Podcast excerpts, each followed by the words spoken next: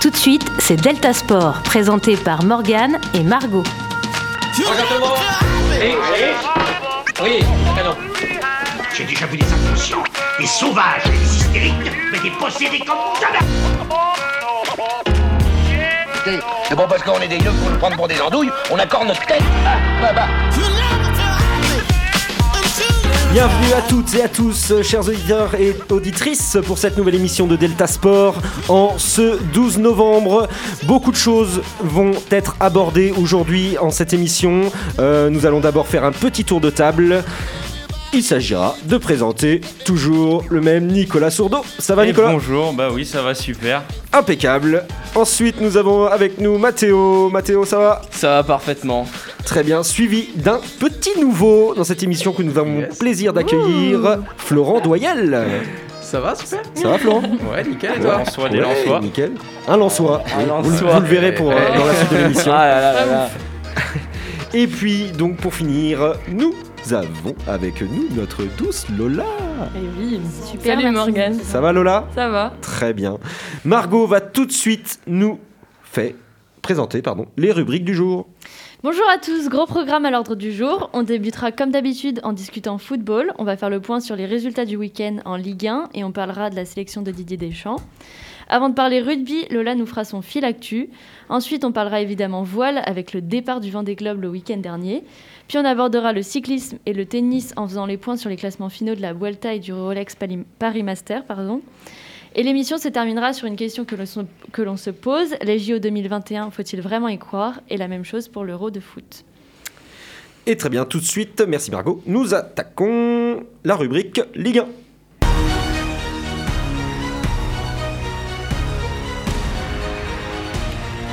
Et donc la dixième journée de Ligue 1 qui s'est déroulée le week-end dernier avec plusieurs résultats que Margot va nous présenter. Alors, Marseille euh, s'est imposé à Strasbourg 1-0. Euh, Bordeaux a perdu contre Montpellier euh, 0 à 2. Le Paris Saint-Germain euh, a battu euh, Rennes 3-0. Ah non, je suis en train de dire. Non, si, c'est ça. Euh, Brest euh, a vaincu Lille 3-2. Lens et Reims ont fait une égalité qui a tant fait parler avec 4-4. Euh, Nantes a battu Lorient 2-0. Angers a battu Nîmes. On peut même dire qu'il a écrasé Nîmes puisque c'est un score de 5-1. Euh, Metz et Dijon ont fait une égalité. Monaco a vaincu Nice 2-1. Et Lyon a battu Saint-Étienne 2 à 1. Un petit détour sur le classement. Alors, le Paris Saint-Germain est en première position avec 24 points. En seconde position, on a Lille. En troisième position, on a Rennes avec 18 points. Marseille est en quatrième position avec 18 points également. Lyon est euh, en cinquième position. Ensuite, on a Monaco, Montpellier, Nice. euh, en 6, 7 et 8, en, en 6, 7 et 8e position. Angers est en 9e position. Metz est en 10e position. Lens est en 11e position. Et en fin de tableau, on a Nîmes, Strasbourg et Dijon en 18, 19 et 20e position. Très bien, merci Margot. Euh, beaucoup, beaucoup de donc euh, d'événements euh, se sont déroulés ce week-end avec de gros scores. hein. On a pu le voir avec le PSG, notamment qui a battu Rennes 3-0. On a ensuite notamment euh, Nîmes, euh, du moins, qui a perdu chez eux face à Angers 5 buts à 1. Une grosse claque pour Nîmes. Mais surtout, messieurs, dames, mais surtout, nous avons un, un lance Reims qui nous a régalé. 4 buts partout. Euh, c'était pas don- c'était pas cher payé hein, pour euh, pour les Rémois parce que bon, on, on voit un peu le, le déroulé du match. Reims qui mène encore 4 buts à 2 à la 90e minute avec une réduction du score euh, et puis donc une égalisation dans le temps additionnel. Messieurs dames, Lance Reims, qui a dit qu'on s'ennuyait en Ligue 1 Euh, Un match qui change? Euh, Ouais. notamment des autres matchs qu'on a pu voir depuis le début de saison. Alors de certains matchs, bien sûr, c'est pas forcément toujours déplaisant à voir, mais on peut, on peut quand même euh, se poser des questions sur le niveau de la Ligue 1. Mais sur ce match, qu'est-ce qu'on peut retenir de ce match? Il y a quand même deux matchs, euh, deux buts contre leur, euh, contre leur camp, donc c'est plutôt Mm. étonnant. Enfin, deux maladresses comme ça, une de chaque côté. Alors oui, c'est vrai, on, on rappelle de plusieurs, plusieurs bourdes défensives, notamment bon, le, le deuxième but euh, rémois, il me semble, euh, avec euh, une bourde du, du gardien lensois, ou du moins un arrêt, euh, on va dire, pff, très difficile. Euh, et puis par contre aussi un très très beau but, un très beau quatrième but euh, rémois, hein, euh, avec un l'attaquant rémois là qui part tout seul. Alors c'est Silla je crois. C'est Boulaïdia, non Ouais, Dia, c'est ça, Bouladia, c'est Dia, qui, part, qui part tout seul, qui, euh, qui élimine deux joueurs avant d'éliminer le gardien et de la mettre au fond. Euh, du spectacle Puis Sotoka. euh, pour ce lance-Reims. Ouais, un doublé en, en deux Ah minutes, c'est sont- impressionnant. Ouais. En espace d'une minute. hein. Comme quoi, les Anglais ils disaient euh, que la France c'était la Farmers League, et bah. On montre que bah, en France on, on sait jouer. Bon, la défense euh, ça reste à voir, ça. mais au moins ça attaque. Et moi j'ai trouvé que c'était plutôt un beau match. Enfin, c'était agréable à regarder. C'était du spectacle. C'est Ouais. ça. Ouais. Même sans les spectateurs? Non parce que c'est vrai que non mais c'est vrai, vrai que c'est- ça y joue. c'est vrai que ça, y- ça y joue beaucoup. Alors Ah bah nous oui, on s'est euh, régalé, euh, on Chez va nous, dire sur le jeu, Mm. sur le jeu. Oui, bah oui. Mais c'est vrai que bon, là on va pas revenir dessus parce que c'est vrai que les ambiances de Ligue 1 sont, sont quand même défectueuses depuis que depuis les huis clos. Euh, on va dire nécessaires. Cependant, euh, c'est vrai qu'on a quand même hâte du retour des, des spectateurs, surtout sur un match comme ça. On, on on connaît l'ambiance euh, du stade Félix Mm. Bollard. On sait que euh, des spectateurs ça joue. Euh, Bah ça joue beaucoup sur, euh, sur le, le- le match, sur le déroulé du match. Euh, on peut voir à Lens, à Saint-Etienne ou à Marseille notamment. Mais c'est vrai que là, euh, sans les spectateurs, on s'est quand même régalé au, au niveau du jeu. Ça change, Mm. c'est quand même agréable Ouais. pour la Ligue 1. Bah, surtout que C'est- c'est deux équipes qu'on n'attendait pas forcément. Ouais. Enfin, Lens et Reims, c'est pas forcément des équipes qu'on attend que ça joue réellement. Enfin, c'est pas des équipes. On qui- aurait pu s'attendre à un. C'est 1-1, pas des équipes qui jouent le haut de tableau. Voilà, exactement. On aurait pu s'attendre à 1-1, Ouais, un 2-1 petit égal- peut-être. Eh, je tiens à rappeler que mine de rien, cette saison, comparé à toutes les saisons où on a fait de la merde, là, Lens, quand même, on peut pas trop les Oui, mais ce critiquer. que je veux On dire, c'est que c'est pas une équipe qui va jouer comme euh, Paris, comme. Eh, euh, attends, c'est pas une attends, équipe- attends, c'est- pas- une qu'on attend en haut du tableau. Lens, ils sont montés en Ligue 1 pour jouer le maintien. Ils sont pas montés pour aller en Coupe d'Europe. Ils ont pas l'équipe. Ah oui, non, non, non, non, on n'a pas les mêmes Ils ont le Oui, goal. hein. Ils ont le cas au goal. Enfin, après retraité, quoi. Donc, euh, au bout d'un moment, ils jouent le milieu de tableau. Ce qui, ils font un très bon début de saison. Je dis Deux, pas ma- le contraire. deux matchs de retard. Ouais, hein, on a Lens, 8 hein. matchs là. Ouais, ouais. ils ont 11 points avec deux matchs de retard. Ils sont 11e, c'est ça, je crois? Ouais, c'est ça. 11e. Et euh, bah, c'est une très belle saison et ils peuvent être que fiers de ce qu'ils font actuellement. Mais je continue à dire que c'est pas une équipe qui va jouer Ah bah le haut du tableau. Tout comme. Reims. hein. C'est deux équipes qui vont se, se battre pour être au milieu et être maintenues. Très bien, on passe maintenant au match euh, Li- euh, Lyon. Lyon, Saint-Etienne, le derby Allez. qui s'est déroulé donc dimanche soir avec une victoire lyonnaise à la clé. Et Deux ouais. buts de Tino Kadewere donc pour Très beau- euh, très beau match l'Olympique pour lui. Lyonnais. Alors, Ah oui. alors on va revenir dessus. Euh, moi j'aimerais j'aimerais savoir si quand même on s'enflamme pas un peu trop à Lyon après ce match Euh, parce que c'est vrai que Pas du tout. je vois la tête de Lola tout de suite. Non, pas- non, pas alors, du tout. Pourquoi, pourquoi je pose cette question Euh, On a bon, le- notamment la réaction de Jean-Michel Aulas, hein, donc sur Twitter, qui l'a dit, qui a affirmé après le match, hein, qui a dit que donc qu'il était fier que cette équipe lyonnaise ait gagné ce derby avec un très beau jeu notamment du côté de Lyon. Alors moi, ça m'interpelle un petit peu parce que Ouais. le mot très beau jeu est quand même. euh, Abusé. Un Bah, il peu est un peu- excessif. il est un peu excessif. ouais, un peu. On va Euh, pas se mentir, c'était pas un, un très beau match. C'était pas, va, pas un très beau match de foot. Bah, on a une belle performance euh, de Saint-Etienne. de Saint-Etienne, mais Oui, du buteur lyonnais qui a quand même 24 ans et Ouais, qui, meilleur, qui- euh, meilleur transféré du Havre hein, ouais, cet été. Comme, Ouais. euh, Ouais, Et il l'avait annoncé, Ligue 2 hein. qui a d'ailleurs rêvé la semaine d'avant. Il l'avait annoncé. mettrait hein, un doublé. qu'il qu'il avait, qu'il annoncé qu'il voulait On mettre un l'écouter doublé. plus souvent. Il l'avait annoncé, il avait l'avait annoncé le doublé, il a mis le doublé. Il a mis Voilà. Il le avait doublé. rêvé, c'est trop bien, je trouve. Pour la petite anecdote d'ailleurs, je t'avais dit Mathéo hein, en début de saison, tu verras Tino Kadewere. Je te l'avais dit. hein. Qui a perdu son frère en août dernier quand même. Ouais. Qui Et a c'est pas Il disait que c'était l'équipe de Lyon qui l'avait euh, qui Boosté. l'avait pris un peu sous son aile et qui l'avait. C'est ouais. normal, c'est les meilleurs. Et on peut parler de Saint-Etienne qui sont à leur sixième défaite euh, consécutive. Ouais, alors grosse chute Ah, pour ça Saint-Etienne. va Là, ça rendre pique, hein. Saint-Etienne. Un penalty loupé notamment. ils Ouais, avaient bien démarré la saison avec Ouais. C'est pas le gardien qui hein. l'arrête, elle passe totalement à côté. Bah, euh, clairement. le penalty passe Clairement. totalement à côté. Donc, euh, Déjà, je comprends pas que Boinga prenne la balle. mm. Rennes. C'est- Prenne, Ouais. autant, pour moi. Autant pour Et puis moi, le but, c'est un contre son camp aussi de Lopez. Donc. ouais. Ouais, enfin là, euh, enfin, là, il peut rien faire, Lopez. hein. Ouais, mais quand même. Enfin, je veux dire, après- c'est pas. Après, Enfin, derrière, il s'est rattrapé vite, hein, ce qui fait des beaux-arts quand même. hein. Après, je trouve Faut qu'on a été dire, habitué à, à mieux. Niveau derby, ça a toujours été un peu euh, électrique, enfin surtout euh, Saint-Etienne-Lyon. Bah, Et là, les oui, c'est supporters ça, aussi ça y joue aussi, mais moi j'ai trouvé que le match était pas. Enfin, il n'y avait pas un, un très gros niveau en fait. Il n'y avait pas un gros rythme Non, surtout. hein. c'est ça, très- c'est- très- pas de gros rythme. Lyon, pendant 60 minutes, c'était endormi, on va pas se mentir. Et dès Oui, qu'il y a eu les changements, ça a commencé à jouer, mais pendant, pendant la première mi-temps et le début de deuxième mi-temps, c'était, Mhm. ils étaient totalement endormis et Mhm. Ah, ils subissaient le jeu en fait. C'est vrai aussi qu'on va aussi pouvoir s'inquiéter hein, du côté de Saint-Etienne parce que c'est on est on est sur six matchs euh, sans victoire. Euh, dernière victoire, il me semble que c'était au Vélodrome, euh, 2-0. Les trois premières victoires, c'est Lorient, Strasbourg et Marseille. Alors c'est c'est quand même euh, c'est quand même très très on va dire euh, est-ce que c'est faible à. Saint-Etienne Moi je pense, alors personnellement messieurs vous allez peut-être me contredire oui ou non messieurs dames, euh, je pense que la, la blessure de Masson euh, arrière gauche, il joue pour beaucoup dans le jeu de Saint-Etienne. Parce que c'est vrai qu'on avait tendance à passer beaucoup sur ce couloir gauche à saint Euh, depuis qu'il s'est blessé, euh, notamment, malheur à lui, parce qu'en plus il avait fait un début de saison canon, ça joue beaucoup. Bon, on, va, on verra pour, pour le suite, la suite de la saison, en tout cas du côté de Saint-Etienne. On va passer tout de suite maintenant dans la rubrique Équipe de France. Et donc euh, l'équipe de France euh, qui recevait la Finlande hier soir en match amical, défait 2-0 sur le terrain euh, donc du Stade de France.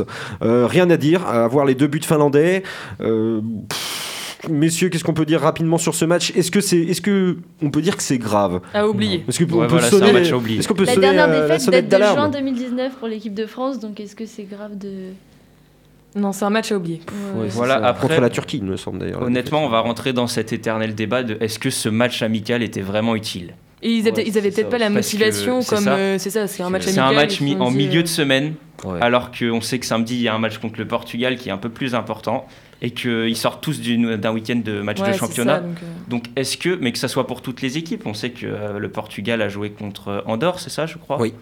Et bah, 6-0 est-ce que- d'ailleurs. C'est ça, mais est-ce que, 7-0.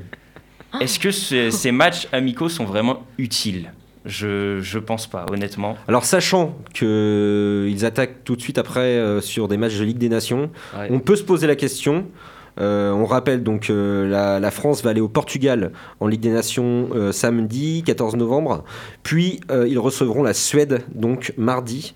Ça fait beaucoup de matchs, hein, beaucoup de matchs pour Bah les internationaux, sachant qu'ils renchaînent derrière. Certains réenchaînent aussi sur la Ligue des Champions euh, par Ouais, la J'ai une suite. question d'ailleurs. Est-ce que ça vous choque que Mbappé, qui, était, qui n'a pas joué avec le PSG, soit sur la liste de Didier Deschamps? Comme Neymar avec le Brésil. Alors, moi, ça, me- ça me choque pas, Mais euh, personnellement, parce que on sait Kylian Mbappé- on sait l'importance de Ouais, Kylian ça. Mbappé dans le groupe français. Ouais. Cependant, c'est vrai que euh, pour l'instant, on lui a pas attribué une minute, Euh, pas vraiment.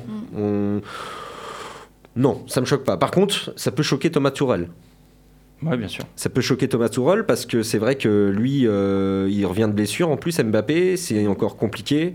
Euh, on le sait. Bon, peut-être qu'il y a une entente entre les deux coachs. C'est possible, euh, notamment avec tout ce qui a pu se passer avec le cas Kylian Mbappé depuis le début de l'année. Mais, euh, mais non, ça me choque pas. Ok. Non, moi non plus. Voilà, on rappelle rapidement la liste donc concoctée par Didier Deschamps pour affronter le Portugal et la Suède notamment en Ligue des Nations et qui ont affronté aussi la Finlande hier. Donc euh, en gardien Benoît Costil suivi de Lloris Macménian et Steve Mandanda. En défense, euh, nous avons Digne, Dubois, Hernandez, Kimpembe, Langlais, Pavard, Varane et Kurtzuma. Au milieu de terrain, Kanté, Nzonzi, Pogba, Rabiot, Sissoko, Tolisso. Et en attaque, euh, nous avons Ben Yedder, Coman, Giroud, Griezmann, Martial, Mbappé et Thuram. Alors Fekir euh, était dans le groupe, il a, été- il a dû déclarer forfait, Awar l'a remplacé, il a Il dû également que- déclarer forfait. C'est Ruben Aguilar qui a été appelé donc en dernière minute pour remplacer Fekir. Euh, Ruben Aguilar première, vous l'avez trouvé comment hier soir? Il n'a pas été mauvais. Je trouve qu'il n'a pas à rougir de, de sa perform- de sa performance le peu de temps qu'il a joué. Première sélection en équipe de France Ouais, bah, je trouve ça très bien. Comme euh, Marcus Thuram qui a été, euh, Mm. il a touché beaucoup de ballons. Il a été bien servi euh, sur son, son côté. Et puis il a été, il a été excellent, hein, je trouve. Bon après c'est pas concluant parce que bah y a la défaite et il a pas marqué. Mais c'est encourageant pour la suite, je trouve. Et puis on peut pas forcément leur en vouloir. On rappelle que Mm. c'est leur première sélection en Bien équipe sûr. de France. Euh, c'est toujours compliqué. Euh, une première sélection. euh, moi, le, le seul souvenir que j'ai d'une première sélection réussie, c'est Kylian Mbappé, je Mm. crois. Ouais, Ouais, bien sûr. Ou alors même Karim Benzema. Mais Mm. euh, sinon, euh, pour le reste. euh, Alors tiens, on va, on va, on a quelques quelques petites minutes là euh, devant nous. Euh, le cas Karim Benzema. Alors, je sais que ça fait beaucoup, beaucoup parler. Ouais. On en a marre d'en parler. Didier Deschamps en a marre aussi de répondre à ces questions. Mais Benzema là dans le groupe, il aurait largement sa place, on bien le sait sûr, tous. Clairement, bien sûr. Il Clairement. est, bah, quand on voit la saison qu'il fait avec le Real, c'est impressionnant. hein. C'est, Je comprends c'est- pas qu'on. euh, je comprends pas, moi. Je com- Enfin, honnêtement. euh, Après, on sait des tout, histoires hein. personnelles, Ouais, on mon sait pas tout, je pense. tout ça. Ouais, mais même, mais bon, on peut pas non plus priver un joueur qui est super, qui est même excellent, qui fait une saison excellente d'une d'une- d'une d'une sélection. euh, Mais c'est l'ambiance de groupe qui est remise ouais, en ouais, ouais, cause, je pense. La Ouais, je suis d'accord groupe sur ça, puis- c'est surtout le groupe. C'est la- si l'ambiance dans un groupe elle est pourrie, forcément. si la confiance veux- entre le coach et le joueur Ouais, sont aussi. est brisée, euh, je pense, que ouais. c'est pas possible. Mm, après, je pense qu'il faut faire. euh, Ouais, après, il faut faire la part des choses entre le personnel, parce qu'on sait qu'il a été mis de côté par rapport à une vieille histoire, C'est ça. et le professionnel. Ouais, Parce mais on va que les deux tout. se sont mêlés et Mm. du coup. C'est possible, la- et c'est là qu'est qu'est le problème, parce que Benzema, il est, on voit avec le Real, il est excellent. Il a toujours été monstrueux avec le Real. ça. Alors il a eu des périodes de doute bien sûr, Bien sûr. Euh, il a toujours quand même eu le, le soutien de son président notamment, euh, et puis le soutien aussi de, de Zinedine Zidane. Alors on va voir euh, ce qui va se passer par la suite, mais je pense que Benzema on le retrouvera pas en équipe de France. Ça c'est ça, me paraît presque pas évident. fort avec la France. Si, si Didier Deschamps On sait part, pas. si Didier Deschamps part, Ouais, on peut peut-être euh, la- hein. sélectionneur, ça peut faire. aussi, euh, Alors euh, Deschamps, Deschamps de toute manière fera l'euro L'Euro, s'il se fait. On verra ça dans, dans le débat, mais euh, s'il se fait, euh, Deschamps ira au moins jusqu'à l'euro, Oui. jusqu'à la fin de l'euro. Donc là-dessus, euh, et puis Benzema, ça commence à, à taper hein, au niveau de l'âge là. Il a Ouais, c'est Ouais, ça. il 32 commence à hein. vieillir le garçon là. Ouais, ouais. 32 ans, mais il fait quand même des saisons excellentes. Florent, qu'est- Florent, qu'est-ce que t'en penses toi de, de ce qu'a Benzema là en équipe de France? Ah, alors franchement, je peux, je peux te dire, je suis pas trop renseigné dessus, mais euh, après, oui, je pense que personnellement, si ça nuit vraiment, si son intégration nuit à l'ambiance du groupe, franchement, faut l'éjecter. Même s'il a un super niveau, hein, le, le super niveau dans une équipe, euh, peu importe l'équipe, ouais, franchement, le mec, euh, s'il a- s'il pourrit le groupe, euh, Mm. ça, ça sert à rien de l'avoir, quoi.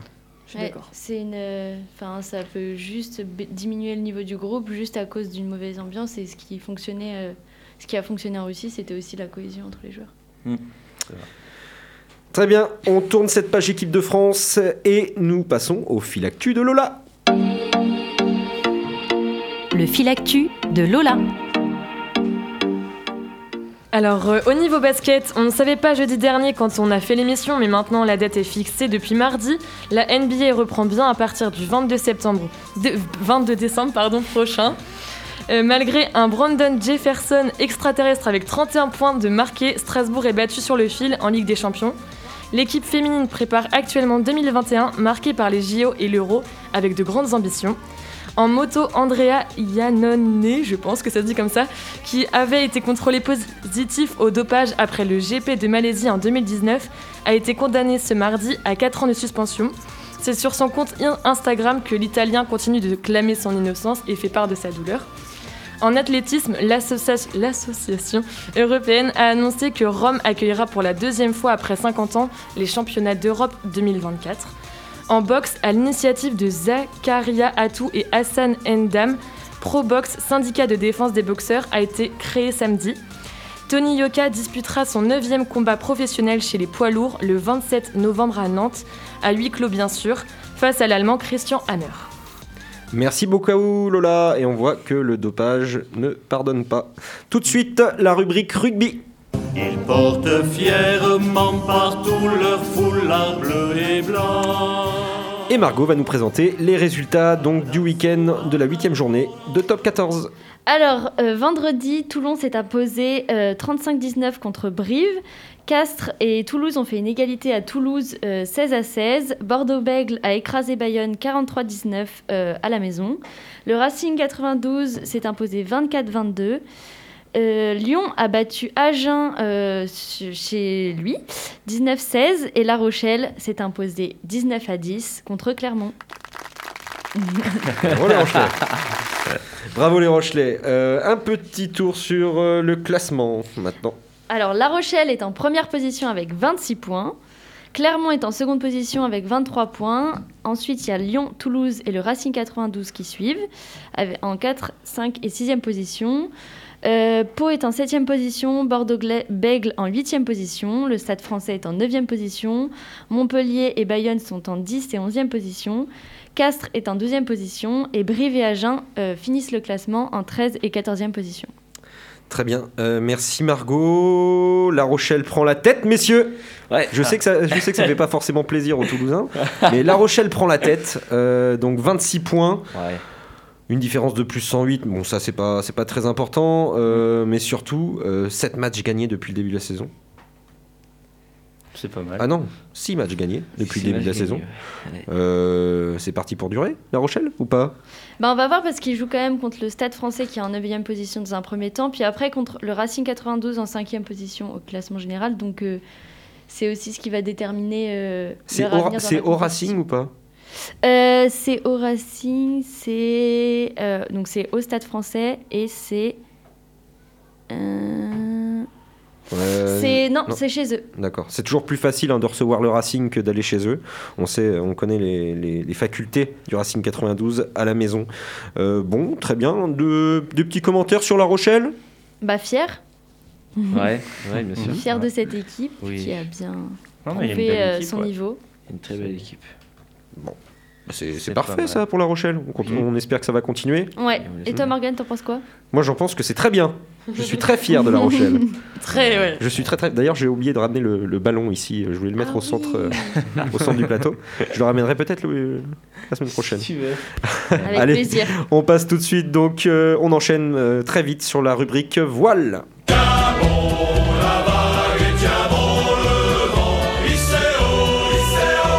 Et le début du Vendée Globe, donc, qui a commencé euh, le 8 novembre. 33 monocoques sont partis au large des Sables d'Olonne. Margot, est-ce que tu peux nous faire un petit détail du circuit? Alors rappelons d'abord que la course est détenue, euh, le record de la course est détenu par Armel Lecléache en 64, euh, en 64 jours et quelques heures.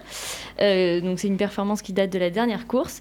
Donc les skippers engagés dans la course doivent faire le tour du monde en passant par trois caps. Tout d'abord le tout d'abord le cap Bonne Espérance en Afrique du Sud. Après, ils continuent dans l'océan Indien en passant par le cap Lewin. Je pense qu'on dit comme ça, Lewin. Oui, au sud-ouest de l'Australie. Exactement. Et ils finissent euh, par revenir euh, au sud euh, de l'Amérique en passant par le Cap Horn au Chili. Et ils remontent l'Atlantique pour retourner en Vendée. Voilà. Merci Margot. Bon, on a à peu près le, le- le circuit, hein, on va dire, dans sa globalité, euh, donc de, de ces monocoques. Bah, ils sont pas sereins là hein, en ce moment. Là, Il y a des grosses tempêtes et tout. Alors, c'est c'est toujours difficile, hein. le Vendée Globe, ça a toujours été difficile. Ouais. C'est quand même un sport d'endurance. Euh, Bah, alors, sur- surtout qu'au niveau du moral, il y a aussi des gros écarts qui se creusent. Là, ils expliquaient que ouais, il y a eu euh, bah, des plus Des de abandons. 15 miles d'écart, pardon, etc. Oui, puis des abandons aussi. Donc euh, Mm. Comme Jérémy Bérou, qui a fait demi-tour, hein, si je me trompe pas. oui, Oui, c'est ça. Ouais. c'est ça. Exact. Parce Euh, qu'il est là, ouais, il a cogné un objet non identifié et, euh, et je crois qu'il était, ouais, c'était un scénario catastrophe pour lui. Et Ouais, il, a- il a dû rentrer, faire demi-tour au sable, donc euh, c'est un sport d'endurance. Moi, c'est euh, un- la voile, c'est un- très psychologique intéressant, aussi. psychologique. Ouais, Parce qu'on sait qu'ils sont, bon, ils sont déconfinés, ça y a pas de souci. Ils sont, ils sont seuls, quoi. Ils Seuls, sont vraiment ouais, seuls. quand même. ça. bah, puis je seul pense et puis il que- faut gérer la vie quotidienne Ouais. en même Ouais, temps que gérer dur. le En fait, je pense que c'est plus dur psychologiquement Ouais. que physiquement. Ouais. Enfin, Ah, même si le physique il travaille de ouf Il y a, aussi. il y a très peu de sommeil hein, quand même, c'est surtout donc euh, ça, c'est quand même psychologique. psychologique, ouais. que c'est endurant. ouais. C'est. Moi, je trouve que, que c'est vraiment, rien que d'y participer, c'est une prouesse euh, humaine, sportive, euh, c'est de d'arriver à faire ça. ouais. Bah, c'est Mm. pour ça que c'est tous les Mm. 4 ans, en fait, parce Mm. que les gens ont besoin de Qui est-ce qui a le record sur le Vendée Globe? C'est euh, Armel Lecléache avec euh, 64 jours et quelques jours. 74 jours 74 jours, pardon. 74 jours. Ouais, Mais en fait, les records hein. sont battus quasiment chaque année euh, depuis C'est- le début, même chaque c'est année. impressionnant. Ils quand viennent de même, plus en plus fort, quoi. 60 C'est- c'est- 74 c'est- jours, c'est énorme. Je hein, crois que c'est c'est la huitième édition, c'est ça? Neuvième. Neuvième. Neuvième Ok. Ouais. Et puis, euh, enfin, c'est- le fait que les records euh, se battent à chaque édition, c'est aussi euh, grâce aux prouesses technologiques sur les bateaux, j'imagine. Ouais, je Qui pense, évolue, sûrement, euh, Ouais. Les skippers doivent bien travailler leur monocoque. Ça, Ouais. Oui, même, pense, même au niveau de, de- de la masse du pactage et tout, ils pèsent tout avant, il y a tout qui est calculé pour, pour réduire euh, Le poids. ouais, le poids au maximum. Et puis peut-être que- psychologiquement aussi, il y a des préparations. a des- je pense qu'il y a des préparations. Ouais, ouais, ouais, voilà, c'est ça. En fonction des années précédentes, qu'est-ce qui a marché, qu'est-ce qui n'a pas marché. Je sais pas, c'est du carbone la coque Non?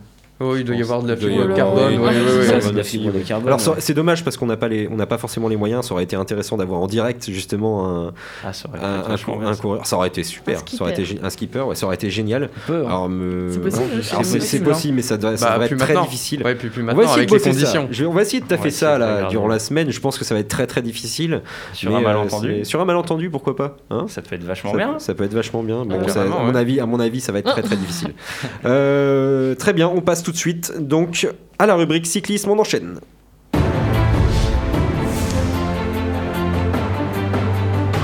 Messieurs, dames, fini la Vuelta, fini la saison. Margot, une petite euh, actu du classement de la Vuelta pour, euh, pour terminer la saison. Alors, donc Roglic euh, a fini premier du classement général, comme, Comme on avait annoncé. En seconde position, on a Richard Carapaz, un Colombien qui court pour Ineos. Après, on a Hug Carty et euh, Dan Martin en quatrième position. Euh, le premier Français est en huitième position, c'est David Godu pour Groupama. Euh, au niveau du classement du meilleur grimpeur, euh, du meilleur sprinter, pardon. non, du meilleur grimpeur, c'est le français comme prévu Guillaume Martin avec 99 points qui est largement en avance sur le deuxième. Euh, Tim Wellens, le belge, euh, n'est qu'à 34 points. Et euh, David Godu, qui est 8e au classement général, est également 4e euh, au classement du meilleur grimpeur. Pour le meilleur sprinter, c'est le même classement qu'au classement général. La tête, c'est la même chose. C'est Roglic en première position, Carapace en deuxième position et Carty en troisième position. Bon, on- vous, vous l'aurez compris, euh, largement, Roglic, Roglic, Roglic, Mm. Roglic. Qui a quand même fini deuxième du Tour de France. Deuxième euh, du Tour de France cette oui. année. Oui, oui. Euh, Enfin. C'est euh, une très grosse Belle perf, hein. Ouais. C'est sa deuxième c'est victoire de- forme. du Tour d'Espagne. Messieurs, dames, euh, pour vous rappeler un petit peu le palmarès de Primoz Roglic, alors 31 ans, né en 89, slovène. euh, Deuxième victoire premier, de la premier au classement mondial UCI 10 2019-2020. Champion de Slovénie, bon ça en 2016, champion de Slovénie sur route en 2020. Euh, Tour d'Espagne, donc c'est son deuxième Tour d'Espagne remporté en 2019 et 2020. Oh là Et là. puis deuxième au Tour de France. Euh, il est dans une forme incroyable. Petite anecdote, euh, petite énorme. anecdote, c'est que ce monsieur a aussi une carrière en sauteur à ski. Oh Bah, excuse-nous, hein. Il a fait des compétitions de haut niveau? Il a fait des compétitions de haut niveau, euh, très, très, très très à l'aise apparemment dans les contre-la-montre. Wow. Euh, Ah. Un sportif dans tout Là, tu sors, là, tu ouais, sors là, on- part du- polyvalent. hein. Ouais, c'est ça, polyvalent. C'est incroyable ouais. parce qu'il s'est euh, donc il a il a tourné on va dire il a, il a complètement changé de sport euh, à partir donc de 2016 où il est devenu vraiment professionnel en cyclisme. Et, et c'est suite à quoi? On sait ou pas? Une blessure, quelque chose? Pas du tout. Je, je n'ai pas l'info. Je pourrais la chercher mais j'ai pas l'info. Donc il doit habiter à la montagne, ce monsieur. Je ne sais pas du tout. Par contre, euh, par contre, euh, Par contre, bon, le- cyclisme, Ouais, c'est ce que j'allais dire. Pour, le- pour cyclisme, euh, c'est- mieux que d'habiter à la montagne. Mm. mais c'est incroyable. Après, il est, Ça dépend il est pourquoi, hein. sprinter. hein, Ouais, il il les- j'allais dire, oui, il y a les sprinters. Hein. Ouais, mais Si, s'il y a de la neige, c'est ouais, pas mais tu peux être, tu peux être sprinter, mais aussi t'entraîner à la montagne aussi. hein. Ouais, mais il n'y a pas beaucoup de terrain. Ouais, ouais mais il n'y a pas beaucoup de terrain plat hein, pour. euh, Bah non, bah, c'est sûr. C'est incroyable. Principe, À quoi. 31, à 31 ans, euh, réaliser telle performance, c'est quand même très fort. Euh, Ah, surtout bon, que ouais. bon, il a eu aussi des victoires d'étape sur le Giro, victoire d'étape sur le Tour. Bon, il a fini deuxième, victoire au Pays Basque, en, en Romandie. je- Belle année, Il quoi. y a, enfin, il y a eu. Euh, c'est là depuis 2016, depuis, depuis qu'il a débuté sa carrière professionnelle, Ouais. c'est, c'est un monument. Ouais, bah, il remplit l'armoire à trophées. Hein. hein. À 31 ans, à 31 ans, C'est un truc de dingue. Bah, hein. il Parce qu'il reste, il lui reste sportifs, encore quelques euh, années devant lui là. on pense que les sportifs vont s'éteignent euh, au fur et à mesure. Lui, euh, justement. Euh, Bah, clair. Lui, c'est clair, ouais, c'est ça. Ouais, mais non, mais après. Les cyclistes, c'est jeune, euh, les carrières de cyclistes. Ouais, en ouais, général, général. T'arrêtes ça vers tourne, 30 ans, c'est ça. hein. Là, normalement, t'as t'as arrêté. hein. Pogacar, je sais plus, celui qui a gagné le Tour de France, il doit être à, je sais pas, 22, 23 ans. Ouais, il a 22, je crois. comme ça. Bah, il était dans le classement des jeunes, donc euh, il doit pas avoir plus de 23. C'est fini pour euh, la rubrique euh, cyclisme. On enchaîne rapidement avant de, de- de débattre On- sur la rubrique tennis rapidement.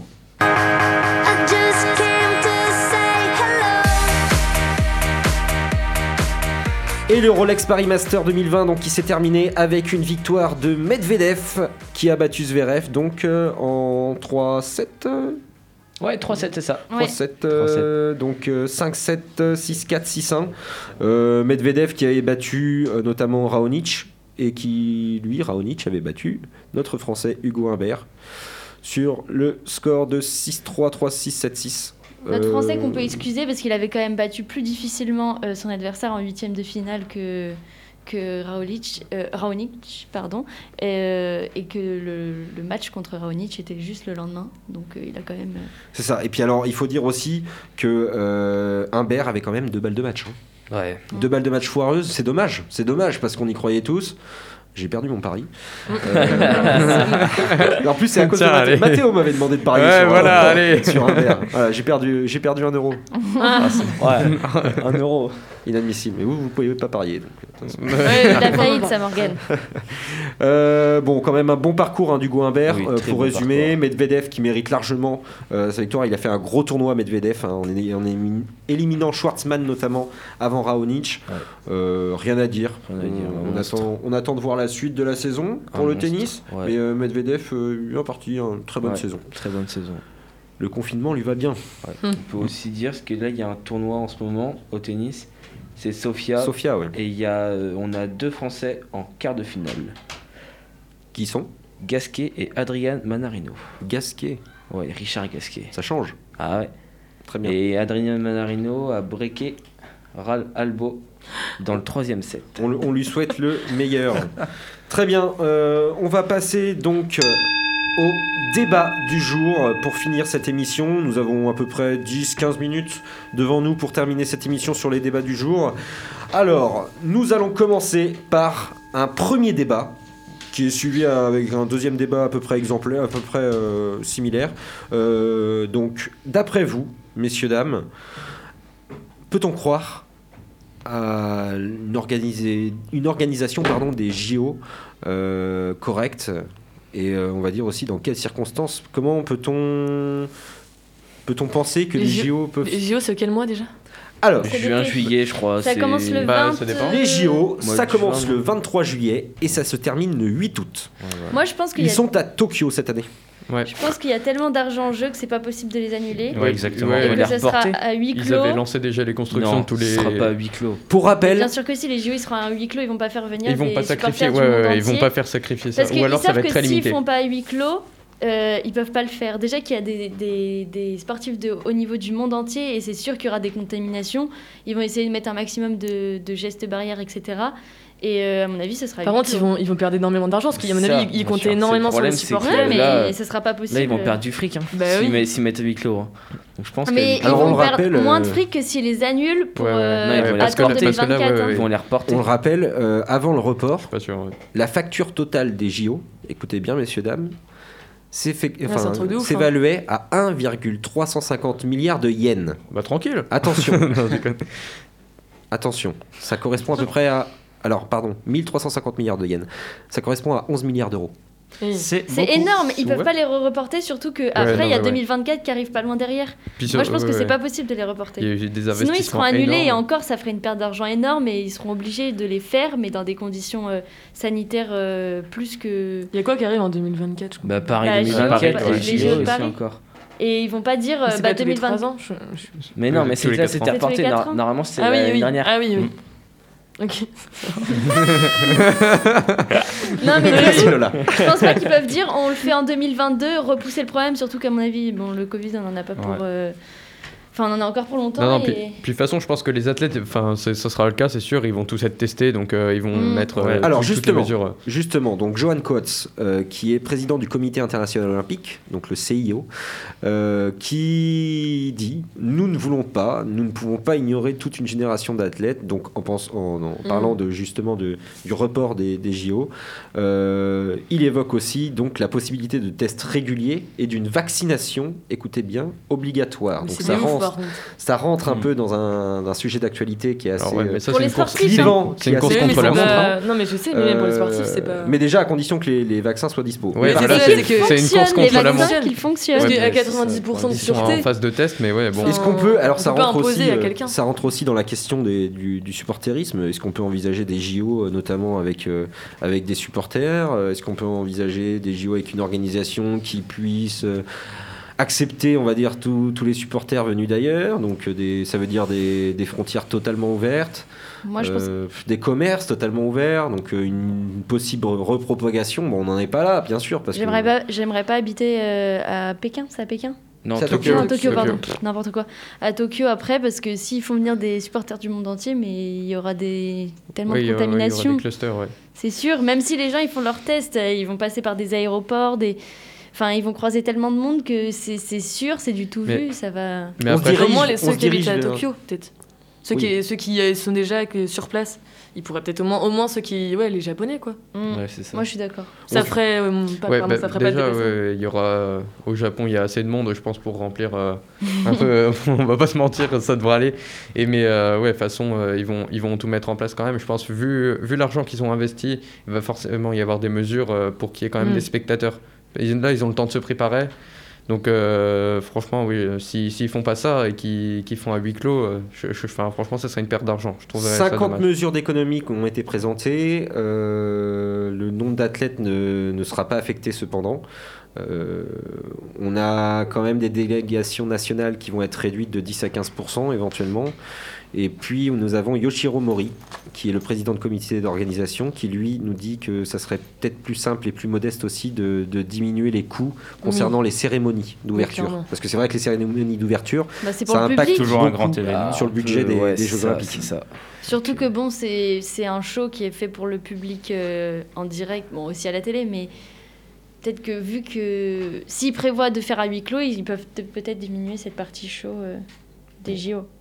Est-ce qu'on est tous d'accord donc pour dire que ces J2 JO, pardon, ces JO doivent être maintenus? Oui, Ouais, après, carrément. personnellement, j'ai peur qu'il y ait des ouais. délégations qui décident de ne pas participer. Non. Ouais, moi aussi, je suis d'accord. Je pense euh, que ça pourrait arriver Ouais. parce que toutes les contraintes qu'on va leur mettre, j'ai peur que ça les démotive et que le Non, fait qu'il n'y ait peut-être pas de public. Ils Non, sont sincèrement, c'est la plus grosse Après, compétition peut-être pas. euh, du ça. monde. Ils, recherchent, ils recherchent la performance personnelle aussi. hein. Limite, Oui, mais le- peut-être le, pas- public, c'est important, mais Je parle pas des grandes nations comme la France, les États-Unis, tout ça. Je parle des, des petites nations qui, Attention, tu vas attiser la toi. On va en parler d'ailleurs, hein, on va en parler pour l'euro, euh, mais euh, c'est vrai que ça peut. qui ont plus de mal en fait. Ouais, et je pense qu'ils pourraient se retirer parce qu'en soi, il y a certaines nations, j'en ai pas en tête, mais on sait tous qu'il y en a, qui n'auront pas forcément de médaille. Ça arrive euh, à chaque fois. Et j'ai peur que ces nations-là, en fait, se rétractent et ne veuillent plus participer. Ouais, mais mais parce qu'ils n'ont rien à gagner. Pour, les athlètes, c'est quand même un honneur de participer au JO. Quand tu dis il n'y a rien à gagner, mais bien sûr, je suis pas d'accord sur ça. Quoi. Ouais, mais si avec t'es toutes sélectionné au JO, tu dis pas j'y vais pas. Oui, Sauf oui, si c'est une. surtout. sauf si- Ouais, euh, Enfin, la préparation, ouais, Après, si c'est les hein. fédérations Ouais, voilà, euh, exactement. nationales qui, qui donnent euh, une consigne, je pense qu'elle sera respectée. Après, tu sais, tu peux y Ouais. aller tout seul. hein. Peut-être que la délégation nationale. Ouais, tu dit- prends ton Ouais. coach, tu vas avec ton coach et c'est tout. Tu hein. vas tout seul. Hein. Ouais. T'es pas obligé d'avoir tu une nation. Alors attention, forcément pour ta attention, nation, mais pour, y aller euh, tout seul. Et là, je fais référence aussi au film Rasta Rocket. y aller tout seul sans l'appui de sa fédération, ça coûte une blinde. hein. Ouais, Et puis, du c'est coup, c'est tu très cours pour, compliqué. euh, Il va falloir, il va les- falloir qu'ils aient des gros sponsors, qui est derrière aussi euh, Oui. donc euh, tout Mais je crois un. que du coup, tu cours pour le, le- les JO, enfin pour le. Parce que les Russes, là, vous savez, il y avait des Oui, Russes qui Oui, étaient. euh, oui, par oui, rapport oui. au dopage. Oui, oui. Ouais, et du coup, ceux qui venaient ne couraient pas pour la Russie, mais pour euh, les. JO, quoi. Ouais, enfin, Ouais, Au dernier, oui, on, on, on rappelle cette histoire de dopage donc aux derniers ouais. Jeux Olympiques euh, qui a condamné les Russes donc à ne pas pouvoir de présenter sa délégation au complète pour euh, notamment l'athlétisme. Euh, plusieurs points on pourrait aborder. Bon, on a abordé euh, quand même les principaux points euh, de ce débat. Est-ce que vous avez des choses à dire, notamment sur euh, d'autres choses sur ces, ces Jeux Olympiques? Non. Non, Je pense que ça, ouais, enfin, je vais faire la transition par rapport au, à l'euro, mais c'est pas le même, euh, c'est pas le même contexte quoi. Enfin, les JO c'est un truc de ouf, c'est mondial, euh, c'est, ça demande euh, énormément d'argent. Enfin, même si l'euro aussi, mais euh, dans le micro. ouais. Ah. Ah, ah, ah, ah, ah.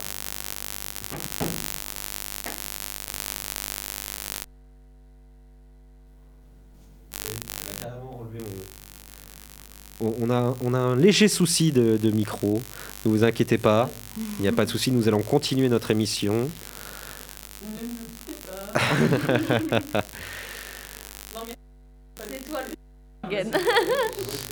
Ah non, mais, non, mais- Morgan. Ah c'est ça. En fait, on a coupé le micro de Morgan. Et bah, du coup, il n'y a, plus- il y a plus Morgane, voilà. C'est c'est pas grave, j'ai j'ai pris un autre micro, on va, on va se partager le micro avec Margot. Euh, oui, alors vous pouvez bien sûr, euh, bien sûr euh, répondre au sondage sur le compte Twitter de Delta Sport. Donc, Twitter. Oui, Twitter, ce que j'ai dit J'ai dit Twitter, non Donc vous pouvez répondre au, au sondage Et sur donc, qui a été, euh, et, Et sur sur Instagram. Instagram, on l'a mis. Sur Delta Sport. On vous invite donc à vous abonner à Instagram et au Twitter de Delta Sport pour répondre au sondage du jour. N'hésitez surtout pas. Nous passons donc à l'autre débat du jour qui continue euh, donc sur une même question, une question similaire notamment, qui concerne l'euro. Est-ce que l'euro de football peut également se dérouler dans de bonnes conditions et comment, Oui. à votre avis? Clairement, il va se dérouler parce qu'on l'a reporté une fois déjà. C'est pareil pour les JO, hein, c'est quand même, euh, ça coûte quand même cher, mais moins que les JO. Mais bon, euh, honnêtement, euh, si on reporte encore l'euro, ça va faire euh, des dégâts. Mais après, je comprends pas pourquoi il serait annulé en fait. Mais Parce que moi- actuellement, toutes les équipes elles s'affrontent. Mhm. Et euh, je vois pas pourquoi on annulerait l'euro en fait. Moi, que- j'ai j'ai peut-être une petite réserve. Euh, L'euro, c'est en tout cas en France hyper important, le football. Euh, je sais pas si vous vous rappelez des. Comment ça s'appelle les fans euh, Là où les gens regardaient les, on regardait Les fanbase, non, un truc comme Ouais, ça. voilà. Non Ouais. C'est- Fanzone. Fanzone, exactement. Fanzone, ouais, je Ouais, pense mais c'est pareil. que si ça s'organise pas par sais. les institutions, les institutions, ça s'organisera. Euh, en quelque ouais. sorte illégalement et je pense que c'est là où ça va poser pro- problème c'est plus euh, les supporters qui vont se rassembler et qui vont donc euh, potentiellement propager le Ouais, virus. c'est possible. C'est ça.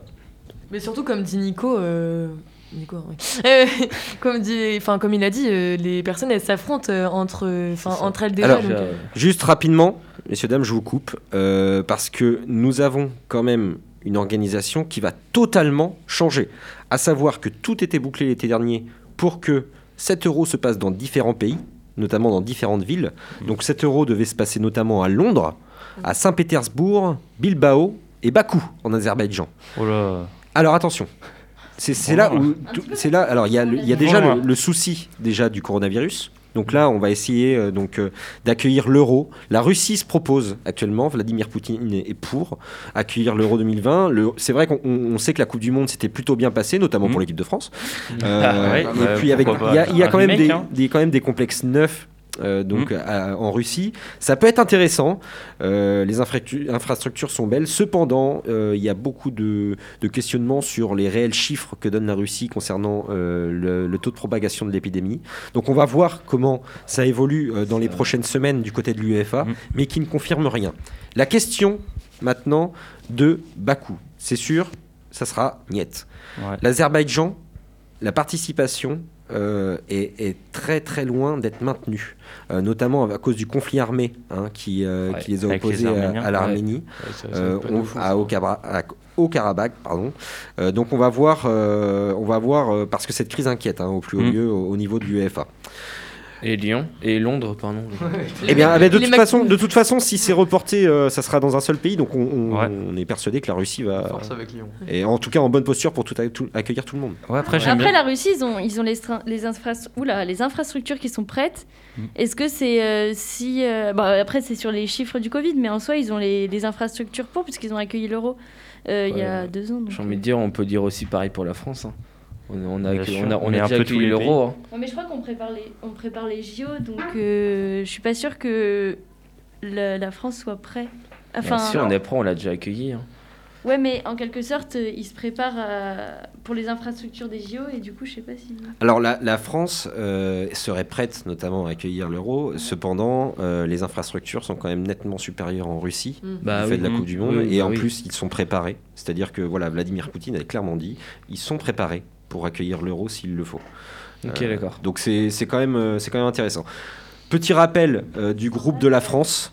Euh, donc euh, France finaliste de l'Euro 2016, champion du monde en titre, qui a dans son groupe, euh, je ne sais pas si vous êtes à jour sur ce groupe-là, c'est un peu le, un, gros, un, un gros groupe. Je, crois- je sais ouais, que c'est un gros groupe, France, Portugal, C'est pas mal. Allemagne C'est cool. et Hongrie ou Islande. Bon. Ah, le dernier au calme. Hongrie ou Islande, ça va, suivre, Eh, ça va, eh, être, ça va encore, dépendre des, des résultats du barrage. L'Islande, ils nous sortent des ils sont- trucs- Ils nous sortent des trucs, des fois les Islandais. Surtout euh, en compétition. hein. En Ouais. compétition vrai, internationale, les Islandais sont quand même en forme. Mais par contre, Allemagne-Portugal. euh, dans- Ça va piquer. Ça, ouais. va, être un- ça va être des beaux matchs à Il y, a une regarder. belle, il y a une belle équipe qui va sortir rapidement du, Ouais, c'est ça, c'est qu'il va y avoir une grosse équipe qui va. Ça va encore être une finale spéciale. Faites vos mises. Ouais, c'est ça. France.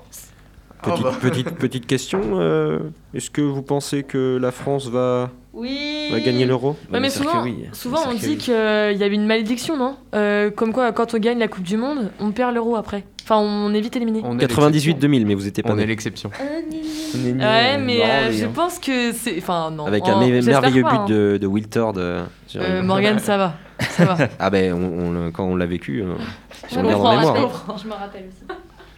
Bon, sur, euh, vous pensez aussi que donc l'euro doit être maintenu Bien, Ouais, sûr, bien sûr, même, même si c'est pas un, un- un- comment, une compétition internationale comme les JO, enfin ça reste quand même européen, donc euh, c'est déjà Sachant qu'on enchaîne, euh, sachant qu'on enchaîne sur le- la Coupe du Monde hein, euh, Ouais. en 2022 Ouais, au Qatar. Et franchement, oui, non mais ça va, ça va se faire. Bah, ça va être maintenu. Puis moi, j'aime bien ouais, ce système de, de bulles, entre guillemets, qui a été fait en NBA, notamment à Lisbonne pour la Champions League.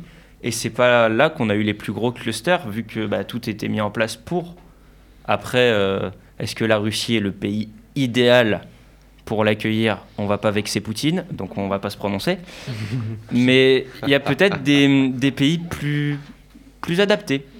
Ouais. Voilà, exactement. c'est osé, c'est osé. Je suis d'accord. On va pas, on va pas parler politique. Non, c'est bon, on on, va arrêter. on va clore, euh, on va clore cette émission. Merci à toutes et tous de nous avoir écoutés donc aujourd'hui encore sur Delta Sport, Delta FM 90.2. Merci à Justine en régie. Merci Justine. Merci. Merci Oubliez beaucoup. pas de faire un petit tour sur les réseaux sociaux, Twitter Ouais, et Instagram. Voilà, n'oubliez pas de pouvoir répondre donc euh, au sondage réalisé sur Twitter et sur Instagram sur les pages Delta Sport. Nous vous invitons à vous rejoindre la semaine prochaine, à jeudi prochain. Yes, yes. Merci à toutes et tous, à jeudi prochain et passez un bon week-end d'ici là, bon confinement. Bisous. Bisous les gars. Jeudi. Oui. J'ai déjà vu des inconscients, des sauvages et des hystériques. C'était Delta Sport, l'actu sportive présentée par Morgane et Margot. C'est bon parce qu'on est des yeux pour nous prendre pour des andouilles, on accorde notre tête. Ah, bah, bah.